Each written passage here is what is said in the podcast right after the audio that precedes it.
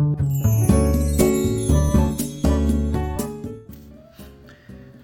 い、おはようございます。愛知県岡崎市のオーラムという一人サロンで美容師をしてます。カナダと申します、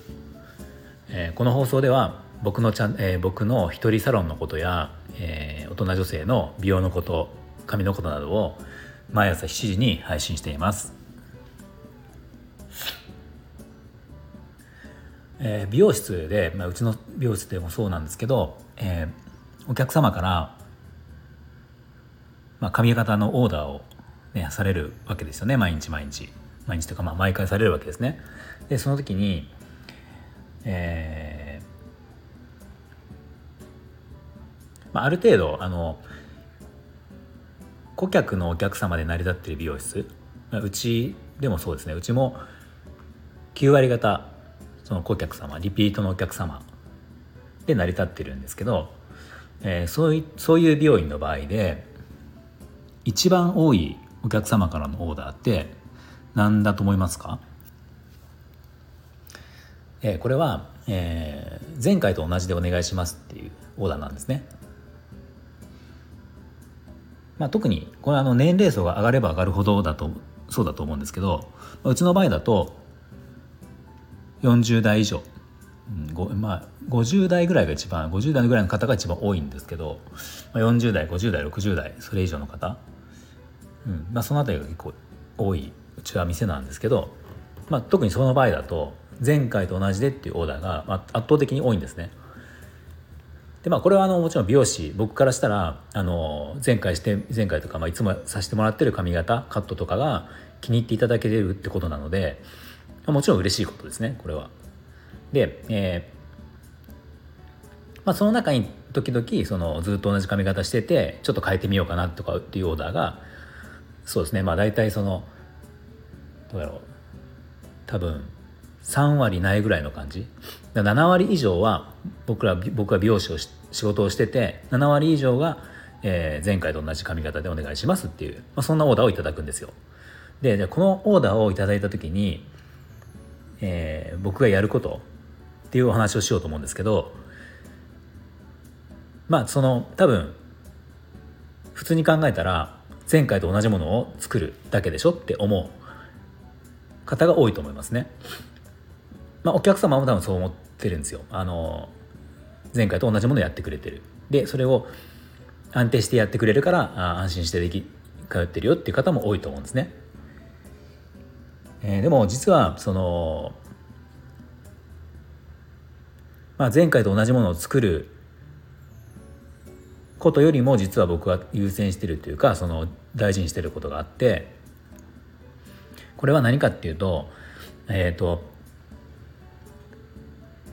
実はあまり前回と同じものを作ろうとしたしてないんですね。うん、ちょっと意味が分かんないかもしれないですけどその前回と同じ髪型を作るんですけどあのおそらくもしかしたらお客さんされてるお客様には気づかれないことかもしれないんだけど、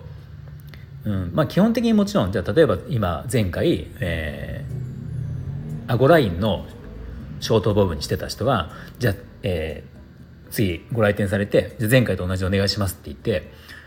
ベリーショートにしたらまあ当然怒られるわけじゃないですか。前回と同じじゃないですよね。だからそそれはもちろん前回と同じショートボブを切るんですけどただその時に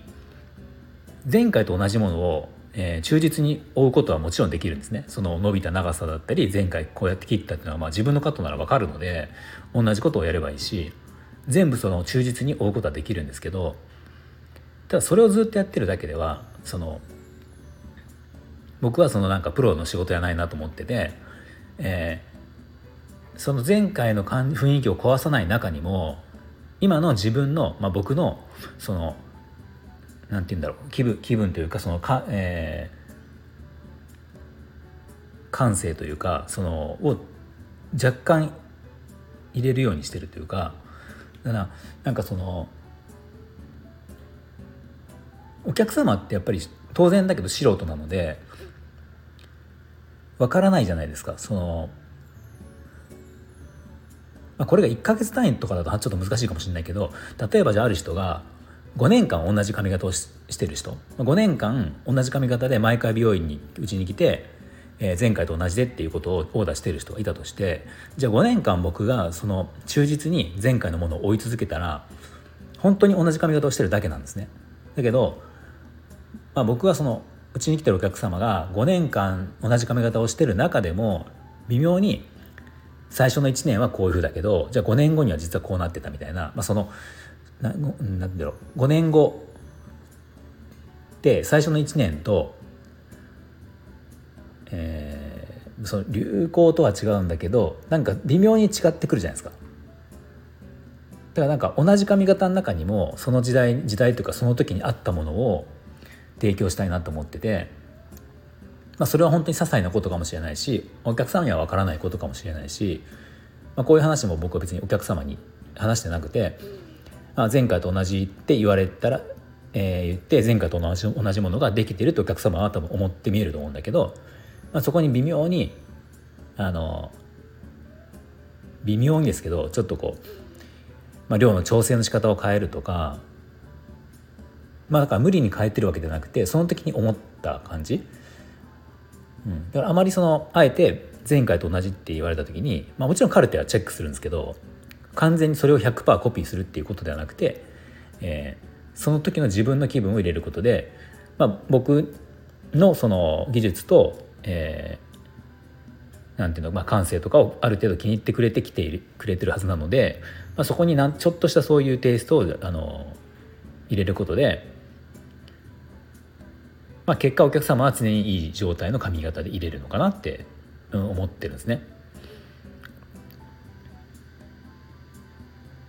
なんでまあこれあのヘアカラーとかでもそうで、まあ、前回と同じカラーでいった時もちろん同じ薬剤を使うんですけどそのヘアカラーの場合はその時の色の抜け方だったりとか、うん、なんか、まあ、前回と同じとは言いながらそのちょっと黄色っぽく抜けてるなとか毛先が意外と暗く残ってるなとか、まあ、そこの辺を判断して微妙に薬剤を変えたりするので、まあ、実は前回と同じにしてるするんだけど実は全く同じじゃないっていうのがあの僕がこだわってるところですね。そう美容室の仕事ってなんか毎回こう、ね、新しい髪型とか常に新しいものを着るとか、まあ、あの YouTube とかインスタの動画とかでも出てくるような、まあ、イメチェンをするような仕事っていうのは、まあ、実はそんな毎日あるわけじゃなくてやっぱり一番安定してるお店ほどそのリピートのお客さんは多いのでそうすると実はやってることで一番多いのはある程度前回と同じようなものを作ってるっていう仕事が実は美容師は多いんですよね。うん、なのでそこにやっぱり僕はこだわりを持ちたいなと思ってて、まあ、その中で時々ある大きなイメチェンするバスタリショートにするとかあのもうガラッと変わる変えるみたいなことは時々またそれはそれで楽しかったりするんですけど、うん、やっぱり前回と同じでっていうオーダーはあのかなり深いなと思ってます。はい、では今日の内容が少しでも役に立ったと思ったらいいねボタンを押していただけると嬉しいです。また今後も僕の放送を聞いていただけると思った方は、えー、スタンドアスタンド FM のアプリがもし入ってない方はお手数ですが入れていただいてそうすると、えー、フォローできますので、是非そちらもお願いします。